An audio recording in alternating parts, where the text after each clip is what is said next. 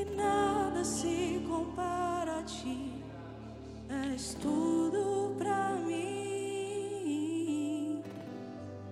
e nada se compara a ti.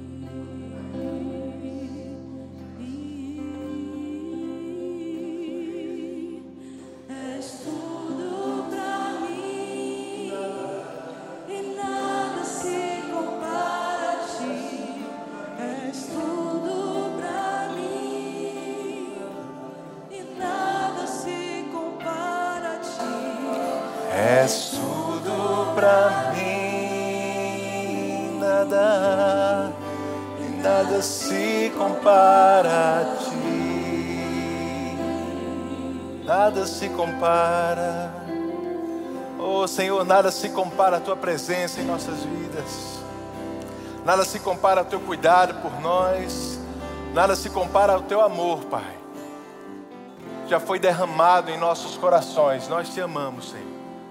Nós somos gratos a você por tão grande salvação que alcançou as nossas vidas. Muito obrigado por cada adolescente nesse lugar, Senhor. Cada pessoa que veio aqui para ouvir da tua palavra. Estamos aqui para nos expor à tua unção, Pai. A unção do teu espírito nesse lugar, aquilo que você vai falar através de mim, mas também aquilo que você vai falar em cada coração essa noite. Sairemos daqui mais fortes e convictos da tua vontade. Sairemos daqui mais maduros espiritualmente, Pai. Muito obrigado. Abrimos nosso coração para você. Colocamos nossa mente cativa ao ensino da tua palavra essa noite. Em nome de Jesus. Aleluia! Glória a Deus. Você pode sentar. Obrigado, gente. Que bênção, irmãos. Boa noite, graça e paz. Você está bem? Glória a Deus. Bom te ver aqui. Amém. Nesse evento maravilhoso para adolescentes.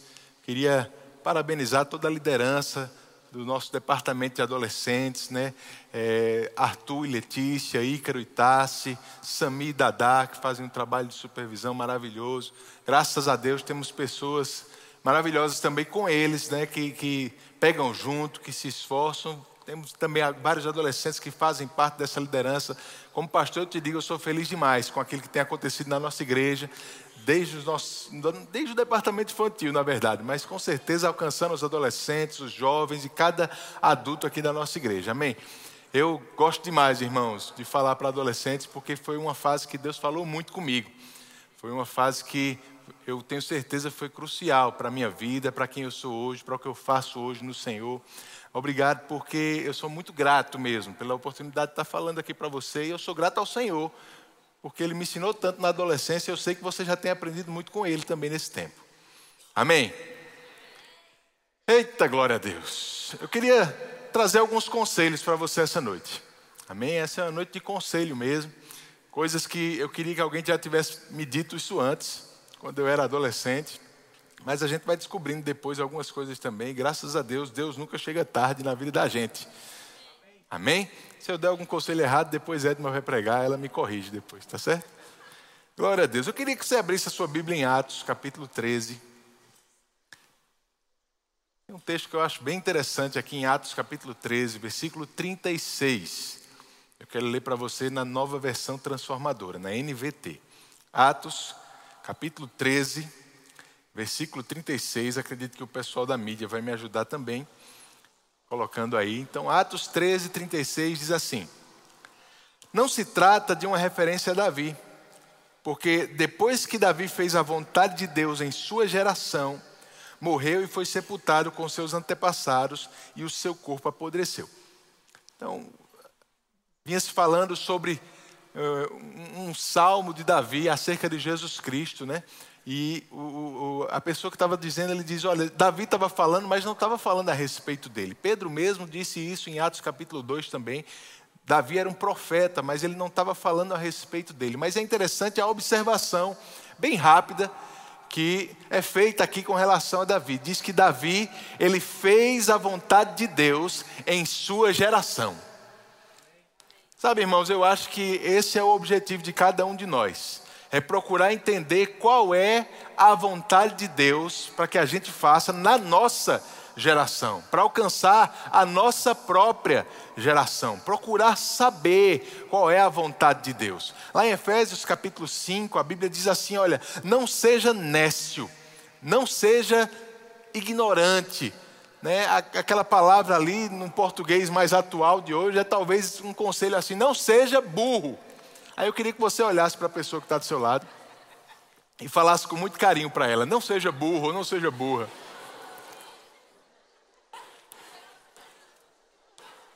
Aleluia. Paulo continua falando lá em Efésios capítulo 5, ele diz: Não seja burro, mas procure conhecer qual é a vontade de Deus. Porque, irmãos, eu vou falar com muito carinho isso para você, mas tudo que é fora da vontade de Deus para a nossa vida é burrice é burrice.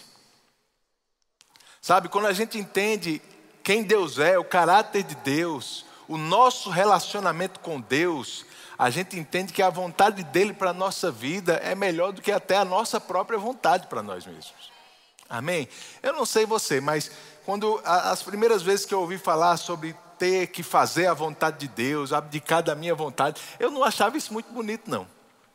Eu achava isso meio esquisito, porque eu ficava pensando, rapaz, Deus é muito egoísta. Porque Ele quer que a gente faça o que Ele quer, não o que a gente quer. Eu, ficava pensando Deus talvez como um ditador, querendo dizer o que é que a gente tem que fazer, independente do que a gente quer, como se Deus estivesse fazendo isso para agradar a Ele mesmo ou para Ele mesmo sair na vantagem, sair abençoado. Mas deixa eu dizer uma, uma revelação boa para você: a gente não consegue abençoar Deus. Eita glória! Você sabia disso? Por mais que você se esforce, por mais que você seja bom, meu irmão, você não vai conseguir abençoar Deus. Quando a gente se relaciona com Deus e faz a vontade dele, não é Deus que sai abençoado. É você mesmo. É a gente que sai no lucro, meu irmão. Sabe, quando Deus ele tem esse relacionamento conosco, é como de um pai para com um filho. Não de um tirano, não de alguém que está querendo obrigar a gente a fazer a sua vontade só pelo seu prazer, não. É de um pai para com um filho, que traz instruções para o nosso próprio benefício. Mesmo que às vezes essas não são as instruções que a gente gostaria de ouvir. Mesmo que não é a direção que a gente gostaria de seguir. Eu tenho um filho de 5 anos de idade. E você imagina quantas vezes eu tenho que dar instruções para ele diferente do que ele gostaria de fazer. Porque se deixasse Samuel fazer o que quer, ele passava o dia jogando videogame, assistindo televisão e comendo chocolate. Aí você imagina o tipo de gente que ele ia virar. Irmãos, quando a gente traz instruções para os nossos filhos, não é para que a gente saia como um bom pai na jogada, é para que o nosso filho cresça de uma forma saudável. Para que ele se torne gente quando crescer, não é assim? Talvez você já tenha ouvido isso dos seus pais. Por quê? Porque na idade que ele está, a maturidade que ele tem não é suficiente ainda para ele discernir o que realmente é necessário que seja feito. E às vezes a gente precisa deixar de lado o que a gente quer fazer para fazer o que é necessário ser feito. Para o nosso próprio benefício. Para que nós mesmos possamos crescer, para que a gente mesmo seja abençoado. Isso acontece com Samuel de cinco anos, isso acontece muito na adolescência e pode ter certeza, vai acontecer ainda na vida adulta. Você vai querer fazer muita coisa que você sabe que você não deveria fazer. Mas quanto mais a gente amadurece, mais a gente entende a necessidade de colocar alguns desejos de lado para fazer o que deve ser feito. Amém?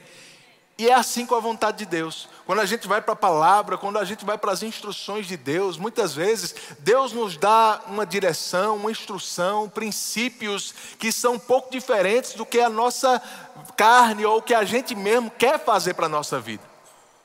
E a gente não pode cair no erro de achar que Deus está fazendo isso simplesmente por fazer. Não, irmãos, Ele está vendo coisas que nem eu e nem você a gente consegue enxergar.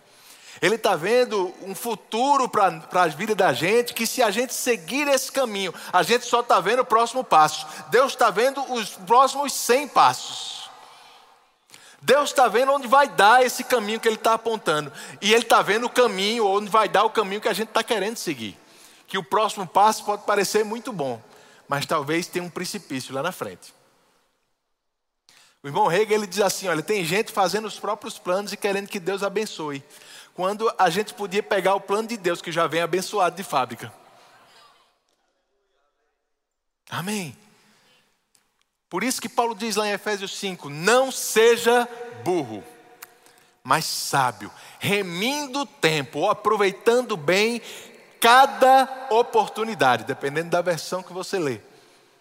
Porque os dias são maus, mas procurai compreender qual é a vontade de Deus. Se a gente pegar esse princípio, irmãos, e aplicar ele na nossa vida o tempo todo, a gente vai se dar bem. Se a gente entender que a vontade de Deus, os princípios de Deus, a direção que Deus aponta, vai sempre nos trazer benefício, nos trazer vantagens, nos abençoar, a gente vai entender porque a gente deve, às vezes, deixar o nosso desejo de lado, os nossos sentimentos de lado, aquilo que a gente acha que deveria fazer. Eu estou te falando isso porque Davi, ele fez a vontade de Deus na sua geração. E eu vou te dizer, para você fazer a vontade de Deus na sua geração, algumas vezes você vai deixar de fazer o que você gostaria de ter feito.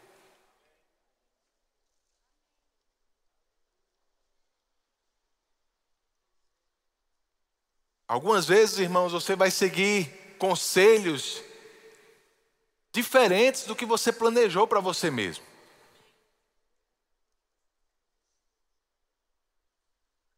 Davi seguiu a vontade de Deus, fez a vontade de Deus na sua própria geração. Lá em Filipenses capítulo 2, Filipenses 2 tem um outro versículo que eu gosto bastante sobre isso, que Paulo diz assim no versículo 15, Filipenses 2,15: De modo que ninguém possa acusá-los Levem uma vida pura e inculpável como filhos de Deus, brilhando como luzes resplandecentes no mundo cheio de gente corrompida e perversa, ou no meio de uma geração incrédula e perversa, como dizem algumas versões.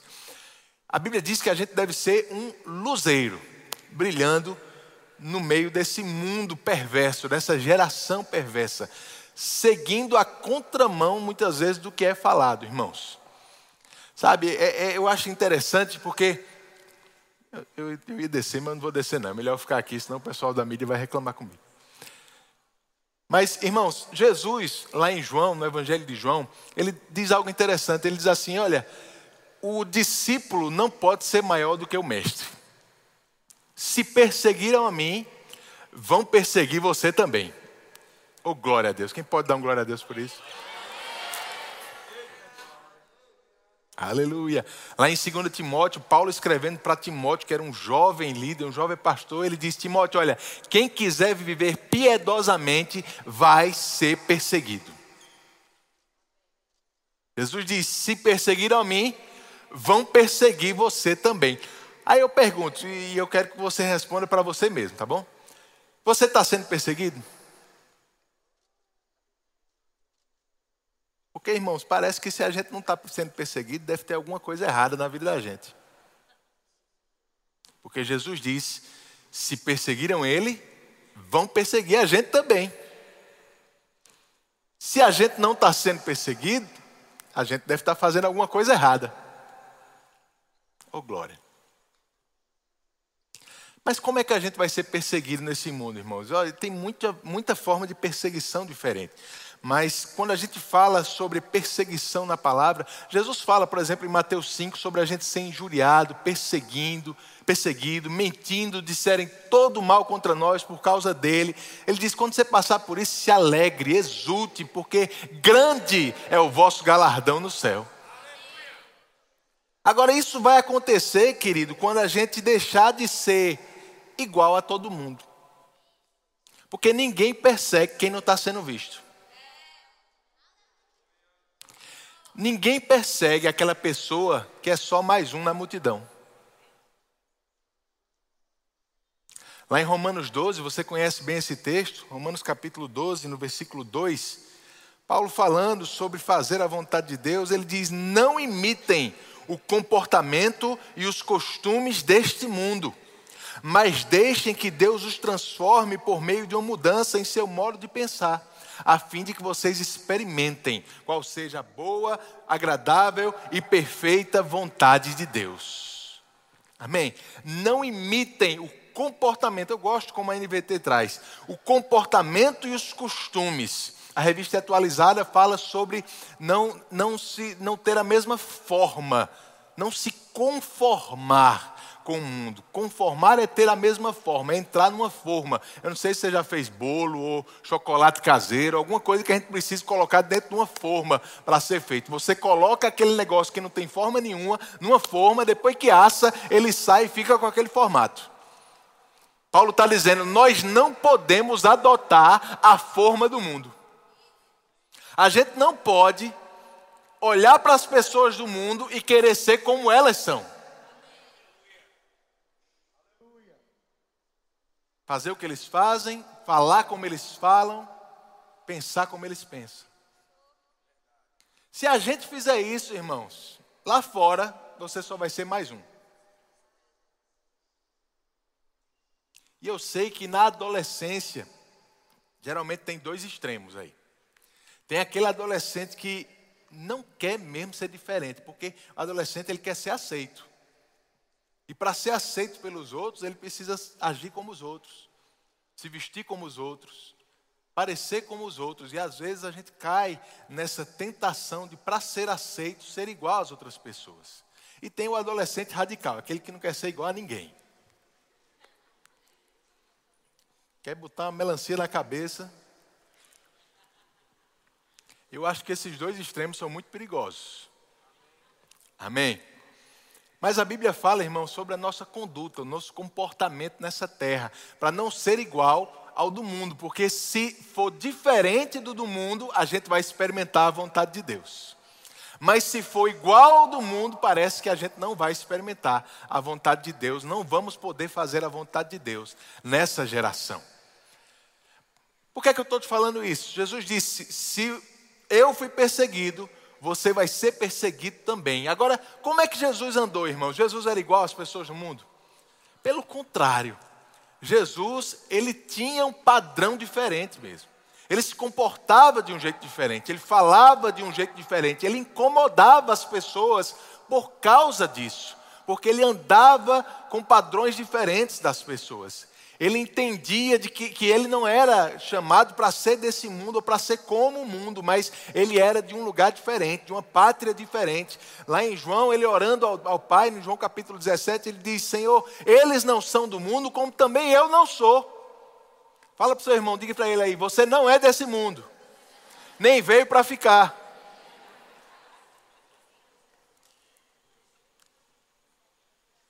Antigamente a gente fazia uma piadinha que eu acho que nessa geração não pega mais não. Mas diga para o seu irmão, diga, você é Joe. O pessoal sabe o que é isso ainda, sabe? De outro mundo.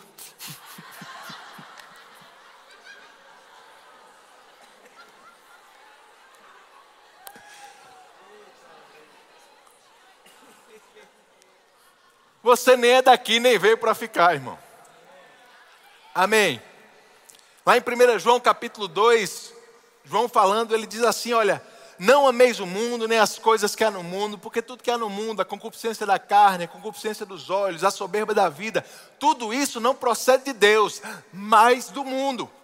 E ele diz: O mundo passa bem como as suas concupiscências, mas todo aquele que faz a vontade de Deus permanece eternamente.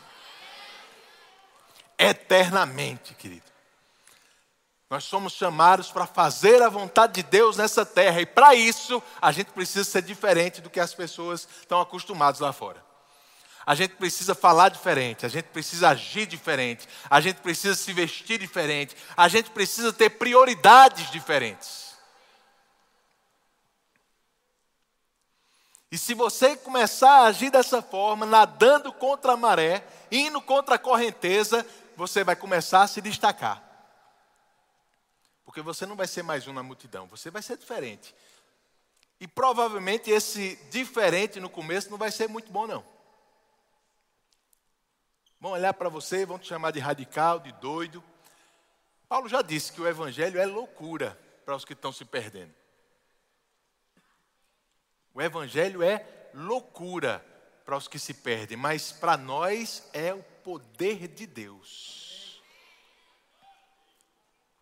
Então, querido, você está no colégio, você está na sua faculdade, você está no seu trabalho e come, começa a ouvir coisas diferentes daquilo que você crê na palavra, daquilo que ah, você é instruído na palavra de Deus. Você tem obrigação de falar diferente, de agir diferente, de pensar diferente.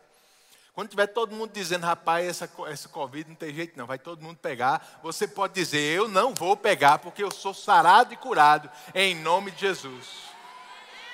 Quando estiver dizendo, rapaz, esse negócio da, da, crise, tem uma crise econômica aí, está todo mundo. Não, lá em casa não. Lá em casa a gente é provido pelo Senhor, nossa fonte é o Senhor.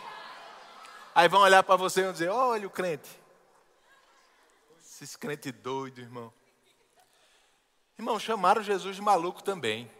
E graças a Deus, o discípulo não pode ser maior do que o mestre. Se chamaram ele de maluco, a gente precisa ser chamado de maluco em algum momento.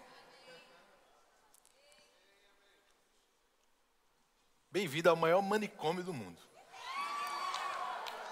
A igreja. Vão olhar para você e vão dizer: Ó, oh, doido. Só quer viver na igreja. Teve um momento na minha adolescência, lá os 16, 17 anos, que eu fazia o rema. Eu vinha para a igreja segunda, quarta e sexta para fazer o rema. Terça, quinta e domingo para os cultos. E no sábado eu ensaiava. Então, eu literalmente estava todo dia na igreja. Eu ia mais para a igreja do que para a escola. É sério. Eu tinha mais amigos na igreja do que na escola.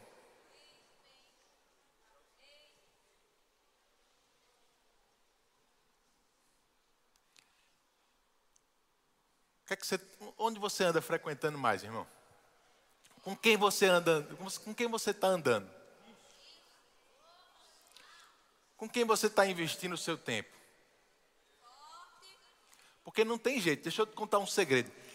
Todo mundo é influenciável. Se eu passar muito tempo andando com Ícaro, eu vou acabar influenciando ele e ele vai acabar me influenciando. Já já a gente está falando de um jeito parecido, gostando de algumas coisas parecidas, até às vezes se vestindo parecido, porque influência é uma coisa que a gente não consegue evitar. Você não pode evitar ser influenciado. Você só pode escolher quem vai te influenciar. Aí essa é a diferença. Quais são os lugares que você tem frequentado? Com que pessoas você tem andado? Quem está te influenciando? Você pode escolher isso. Aleluia! Meu Deus do céu, meu esboço já era. Mas a gente está falando sobre a vontade de Deus. Amém? Jesus disse: o discípulo não pode ser maior do que o mestre. Se perseguiram a mim, vão perseguir você também. Quando você for crente, irmão, andar como crente, andar como crente não é ficar com a Bíblia debaixo do braço só lá fora, não. É agir, falar como crente, é se comportar como crente. Amém? Crente não fica carrancudo e triste nos lugares. Crente anda alegre, crente não fica preocupado e ansioso, crente anda em paz. Paz e alegria é parte do reino de Deus. E a gente anda assim. Crente ama as pessoas, crente é rápido em perdoar, crente não leva desaforo para casa, nem deixa ele dentro de, da, do coração. Eita glória. Aí quando você estiver assim, estiver agindo assim, as pessoas vão notar uma diferença em você. Vão te perseguir, vão te maltratar, vão te xingar algumas vezes. Agora deixa eu te dizer uma coisa. Jesus disse: se perseguiram a mim, vão perseguir você também. Agora, se ouviram as minhas palavras, vão ouvir as suas palavras também. Porque, querido, aquele colega seu, no dia que ele tiver precisando de um conselho, de uma ajuda, e ele não tiver mais para quem perguntar, sabe para quem ele vai pedir? Para o doido.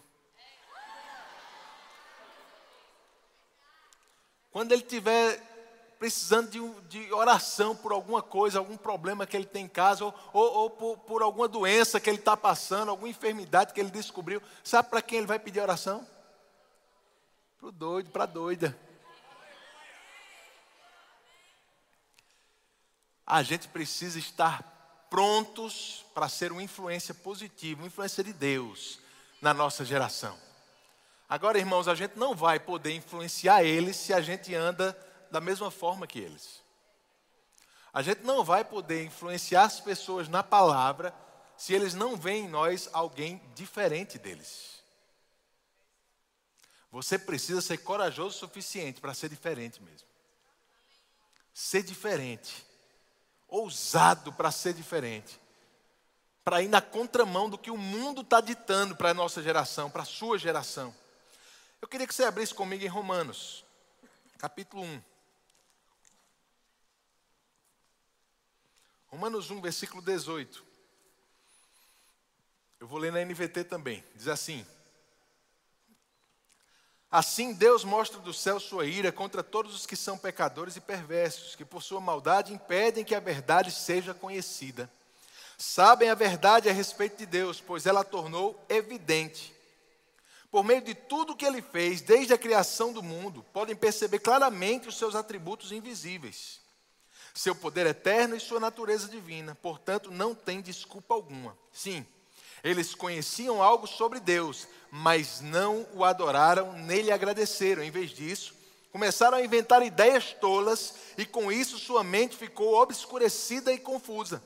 Dizendo-se sábios, tornaram-se tolos. Eu aconselho depois você a ler esse capítulo 1 todo dia em casa. Paulo está falando aí sobre uma perversão que está no mundo, uma distorção da verdade de Deus que anda no mundo.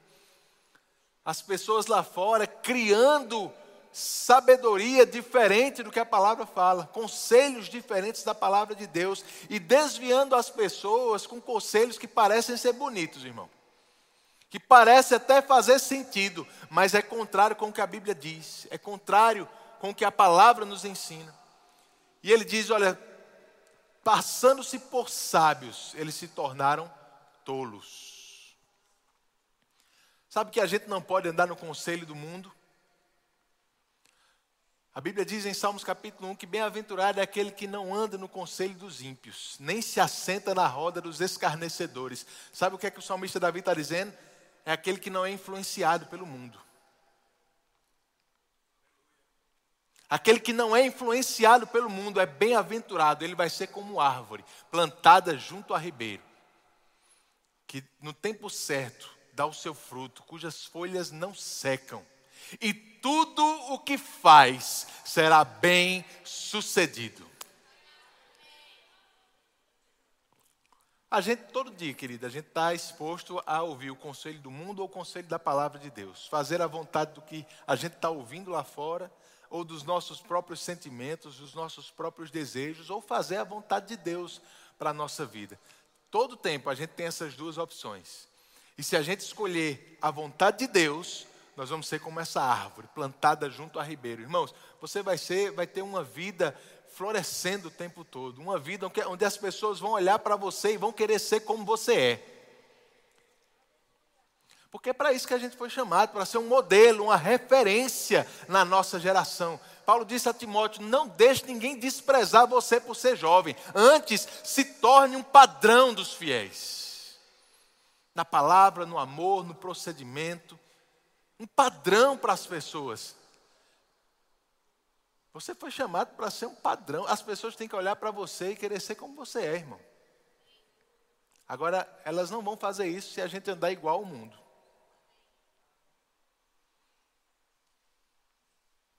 Eu vou te dar alguns conselhos para você ter uma vida um pouco diferente. Para você começar a priorizar algumas coisas diferentes do que o mundo fala. A primeira coisa é essa: priorize o que Deus prioriza. Amém? Priorize o que Deus prioriza.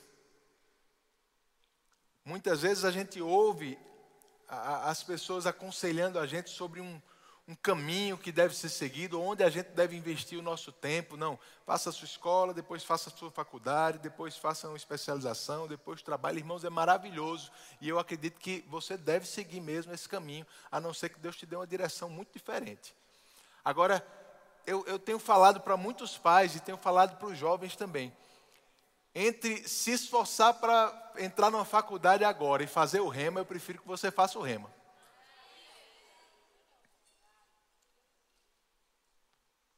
Lá fora o mundo não vai dizer isso não, viu? Porque o rema não vai botar comida na, na sua mesa, eles vão dizer. Infelizmente, irmãos, a universidade hoje tem sido um lugar de afastar muitos jovens do caminho do Senhor. E a gente não pode entrar na universidade sem estar cheio da palavra de Deus. Te digo por experiência. Fiz faculdade de engenharia e, irmãos, era complicado. Eu vou te dizer, fazia engenharia elétrica aqui e o costume era que na época das provas, né, o pessoal se reunia para estudar junto. Só que esse estudar junto não era muito bem estudar junto, não. Geralmente envolvia passar a noite da véspera da prova em claro, estudando um pouco, mas às vezes alguém já trazia por alguma fonte aí as perguntas da prova de algum lugar. E o pessoal estava ali para descobrir as respostas, porque as perguntas eles já sabiam. E enquanto isso, ficar acordado. Aí ficar acordado, para ficar acordado, eles estavam se drogando, bebendo, se envolvendo de forma com, com prostituição mesmo. E, querido, como crente, eu nunca pude participar dessas coisas. Tinha que me virar nas provas. Às vezes tirava nota mais baixa do que eles por causa disso. Era comum chegar na, na, na, na faculdade, quem, quem, faz federal, estadual, sabe do que eu estou dizendo. Era comum chegar na, universidade e encontrar no fundo da sala camisinha usada. É sério o mundo que a gente está vivendo. Sério demais. Nós não podemos entrar nesses lugares sem antes estar fortalecido por dentro com o Senhor. Amém? Agora, a gente também não pode deixar de entrar nesses lugares. Porque a gente tem que estar tá influenciando esse mundo em todo lugar. Precisa de crente na faculdade. Precisa de crente se graduando e se graduando bem, fazendo especialização. A gente precisa de gente cheia da palavra e do Espírito em todo lugar de influência nesse mundo.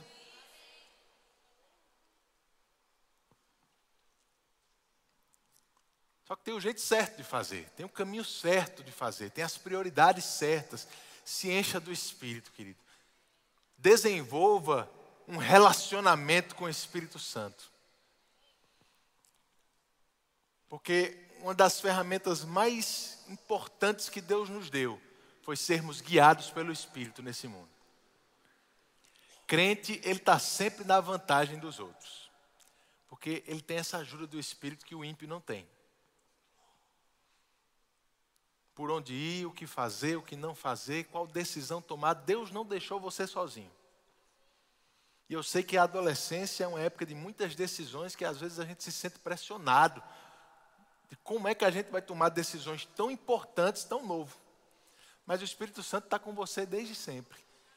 Desenvolva esse relacionamento com Ele, desenvolva essa sensibilidade à voz do Espírito para que você tome as decisões certas e colha lá na frente das decisões que você vai tomar, que você vai tomar na sua idade agora.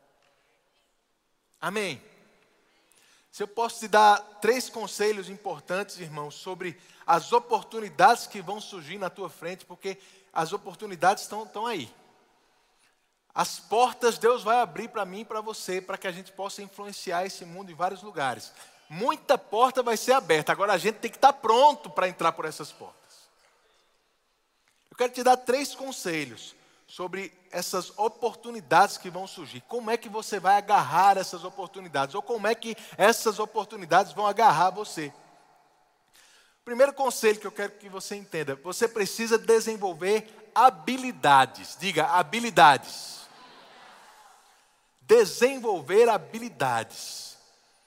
E a adolescência é a melhor época da vida para isso.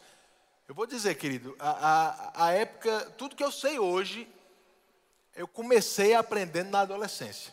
Porque depois dos vinte e poucos anos, vou contar um segredo para você. É difícil aprender coisa nova. Você só desenvolve aquilo que você já sabia antes. Mas aprender algo do zero depois dos vinte e poucos anos é difícil, meu irmão.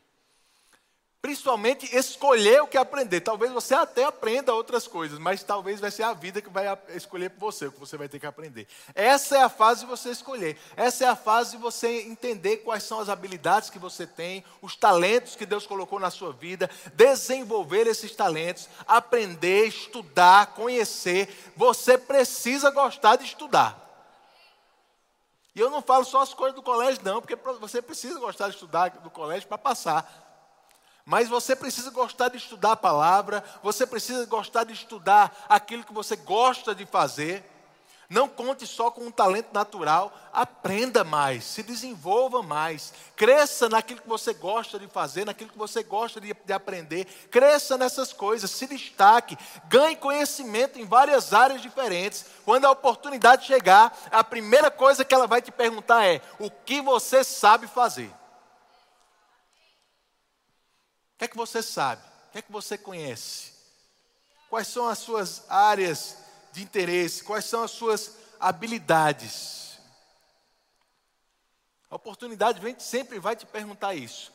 Eu estou falando isso, irmão, são conselhos que eu digo para os ministros na igreja, são conselhos que eu dou para os jovens, são conselhos que a gente tem que aprender em todo lugar, porque no mercado de trabalho, na escola, na igreja, isso vai servir para qualquer oportunidade que se levanta. Eles vão querer saber o que é que você sabe, qual é a tua habilidade, o que é que você conhece.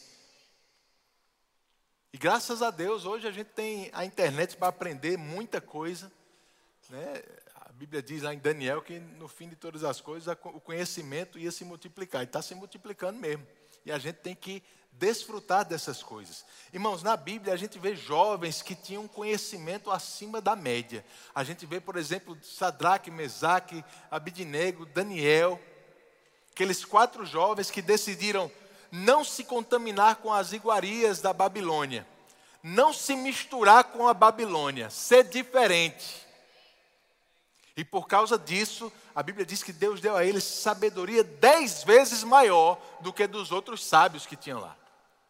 Agora você sabe que para multiplicar por 10 tem que ter alguma coisa, né? Porque Deus não multiplica o que é zero, não, dá zero. Você precisa colocar para dentro, você precisa estudar e, e, e se esforçar para conhecer, para que Deus possa multiplicar esse conhecimento dentro de você. A gente conta com uma sabedoria sobrenatural também. A gente conta com o conselho do Espírito em tudo que a gente faz. E da mesma forma como aqueles jovens, eu creio que estão se levantando jovens na igreja, na nossa geração, nessa geração, irmãos, que vão se destacar por aí. Que vão servir de referência lá fora no mundo. Quando as pessoas quiserem saber, rapaz, quem é o melhor profissional nessa área? É crente. É crente. Pessoas desejosas de aprender, de conhecer. Sabe por quê, irmãos? Se você quer influenciar as pessoas, você primeiro tem que se tornar uma referência. Ninguém vai querer ouvir de um Zé Ninguém. Ninguém quer aprender de alguém que não se destaca em nada. Aleluia. Mas Deus vai levantar você. Deus vai te levantar, irmãos, como uma referência nas áreas onde Ele está te, te, te puxando, te atraindo, colocando desejos em você, de estudar alguma coisa, de, de desenvolver algumas habilidades. E da mesma forma como aqueles jovens foram encontrados dez vezes mais sábios, vai ter uma sabedoria dentro de você diferente. Diferente mesmo. Como foi com José também. A Bíblia diz que Potifar olhava para José e via que tudo que ele fazia na administração dava certo. Que Deus era com ele, a ponto da Bíblia dizer: olha, Potifar colocou José sobre todos os seus bens. E ele mesmo, o próprio Potifar, não sabia mais nada, ele só queria saber o que ia comer naquele dia. Mas José era o administrador dele, de tão bom que ele era naquilo que fazia. Se destacava. você vai se destacar. Você, porque é interesse de Deus, querido, sabe? Deus é o maior interessado. Primeiro, que a gente cresça, que a gente seja a melhor versão de nós mesmos. E sempre que Deus faz essas coisas na nossa vida, é sim para nos abençoar, mas não é só para nos abençoar. É para que a gente possa ser uma bênção para as outras pessoas que estão perto da gente. Então Deus vai te levantar para você ser uma referência e atrair pessoas para querer saber como é que você chegou onde chegou. E você vai dizer: só pode ter sido Deus. Então a primeira coisa, desenvolva habilidades. A segunda coisa, desenvolva integridade. Diga integridade. Integridade, irmãos. Quando eu falo de integridade, eu falo de uma boa reputação também. Sabe, muita gente, eles entram nas oportunidades pelo conhecimento que têm, mas eles são dispensados por falta de uma boa conduta, de integridade, de uma reputação boa. Porque as pessoas não estão procurando só quem sabe fazer, mas estão procurando pessoas que vão ser honestas naquilo que faz. As pessoas que vão ser confiáveis com aquilo. Sabe, sabe que uma das coisas mais escassas no mundo hoje é gente de confiança?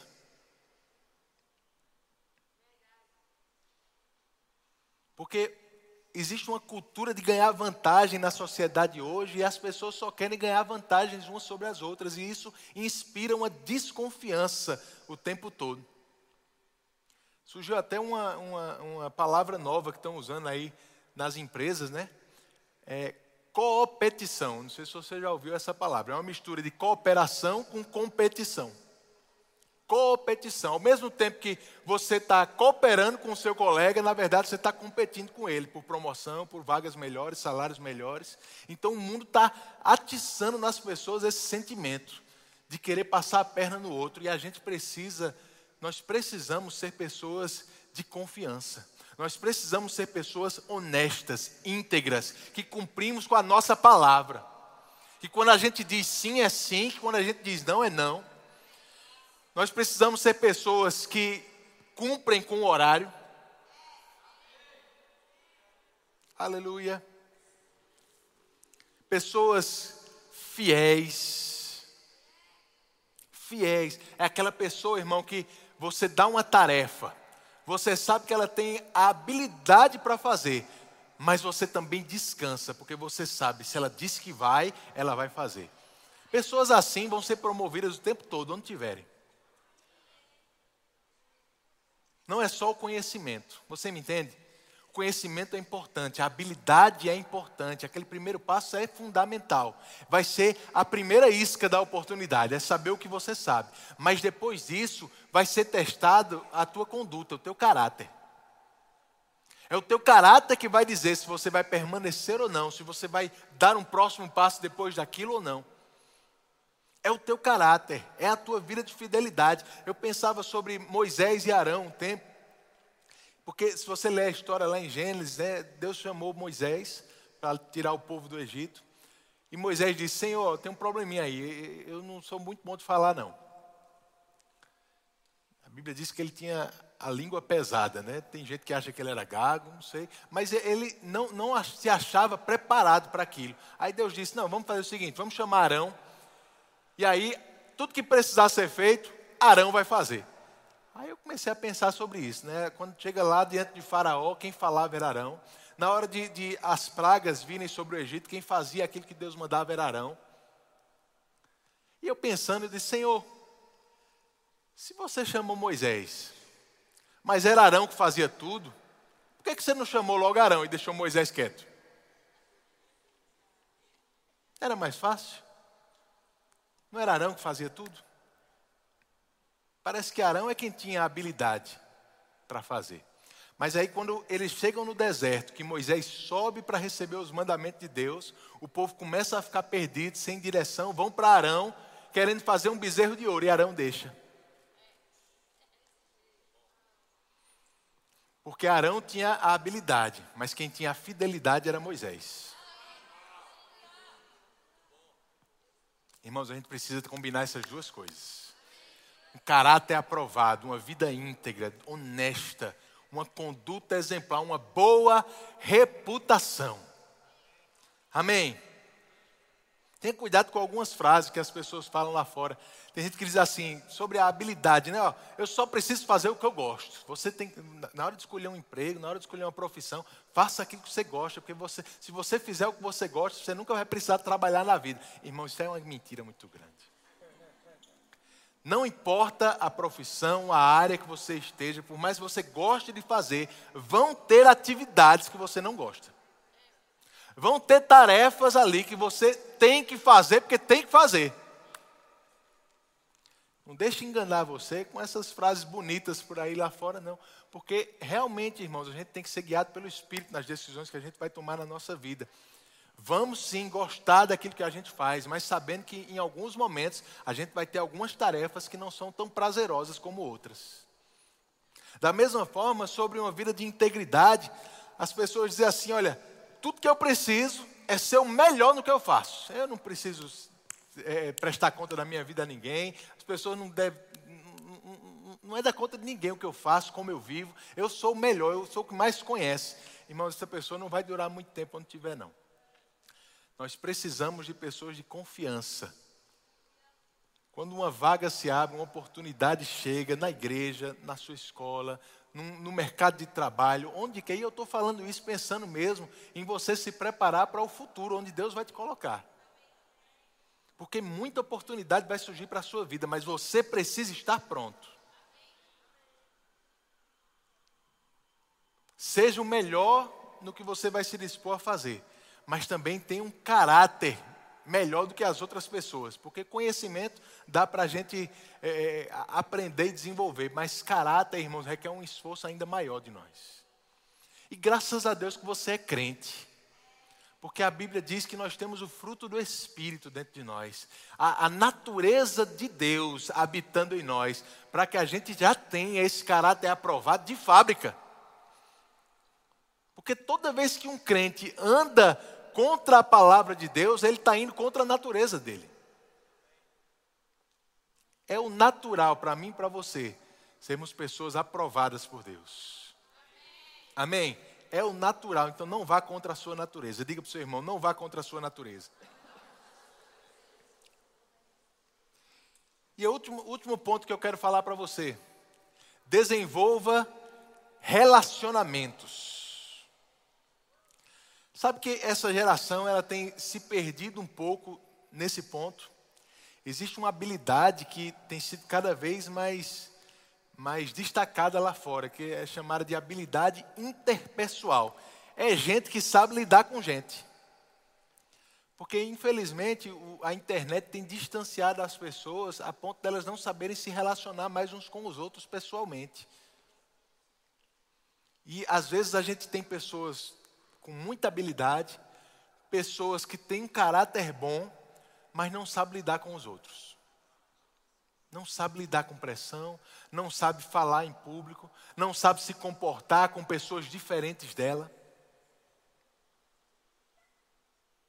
Davi era um jovem que tinha esse tipo de, de habilidade, irmãos. Ele sabia se colocar debaixo de autoridade, mesmo quando Saul estava perseguindo ele, ele sabia que ele não deveria desrespeitar Saul e contra a unção, mesmo tendo oportunidade para isso. Davi ele fazia, ele sabia fazer amigos, mesmo em pessoas que não eram valorizadas pelos outros. Aqueles valentes de Davi foram um grupo de pessoas que não tinham nada para dar, mas Davi viu neles um potencial e despertou esse potencial nas pessoas. Se relacionar com as pessoas. E eu, eu, eu, pensando sobre essas três coisas que eu estou falando para você, querido, sabe, eu penso que como a gente aqui na igreja é beneficiado simplesmente por estar na igreja. Porque aqui a gente está o tempo todo sendo estimulado para isso. E eu pensando na minha adolescência e como fazer parte da igreja foi fundamental na minha adolescência, porque a gente era era estimulado a estudar a palavra, era estimulado a, a, a, dar um bom exemplo lá fora, a estudar, era estimulado a, a, ter uma vida íntegra, a ter uma boa conduta por causa da palavra de Deus, por causa, porque nós somos crentes, somos cristãos, somos filhos de Deus. A gente era estimulado a se relacionar com gente bem diferente da gente o tempo todo. Se você quer aprender a lidar com gente, irmão, arruma um departamento para servir.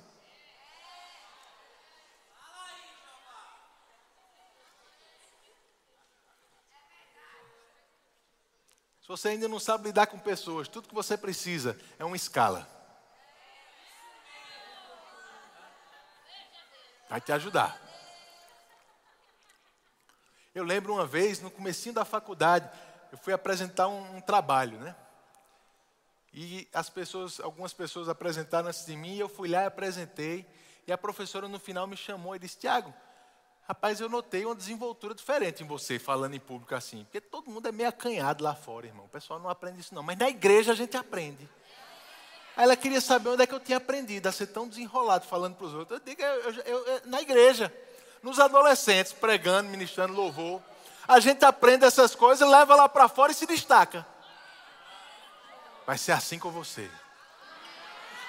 O que Deus está desenvolvendo na sua vida nesse lugar, irmãos vai servir para você se levantar lá fora com uma posição de destaque, como uma referência, influenciando a sua geração com aquilo que você conhece, com o teu caráter, com a sua forma de lidar com as pessoas. Elas vão olhar para você e vão dizer: aquele lá é diferente, aquela lá é diferente. Ela tem umas ideias meio malucas, eles são meio doidos, mas vou dizer uma coisa: dá vontade de querer ser como ele. Você vai ser diferente. Amém. Amém, irmão? Tenha coragem de influenciar as pessoas por onde você passar. E não simplesmente de ser influenciado por esse mundo. Se ouviram Jesus, vão ouvir você também. Amém? Feche os teus olhos. Pai, muito obrigado. Somos gratos, Senhor, por essa palavra, por, pela unção do teu espírito nesse lugar, pelas instruções que você nos deu. Eu te agradeço, Senhor, por cada adolescente que está aqui. Eu oro para que eles possam caminhar cada passo, Pai, na direção que você tem apontado para eles. Obrigado pelo conselho que vem de você, nos seus corações, pelo teu conselho vindo através dos seus pais também, Senhor, que eles possam entender da sabedoria que é dar ouvidos aos seus pais, às suas autoridades, que eles possam entender o potencial que eles têm, que foi implantado por você na vida deles, e que eles não se vejam menor do que aquilo que você os vê, Pai. Muito obrigado, porque enquanto Jesus não vier, eu sei que esses jovens vão crescer cada vez mais, se destacar onde tiverem influenciar outras pessoas para o reino de Deus, mostrando que essas ideias do mundo não levam a nada, mas que os princípios da palavra trazem bênção, vida, prosperidade, paz, alegria. E tudo isso porque eles vão desfrutar disso antes na vida deles. E andar por aí como um outdoor ambulante do reino de Deus. Muito obrigado, em nome de Jesus. Aleluia. Seja abençoado, irmão.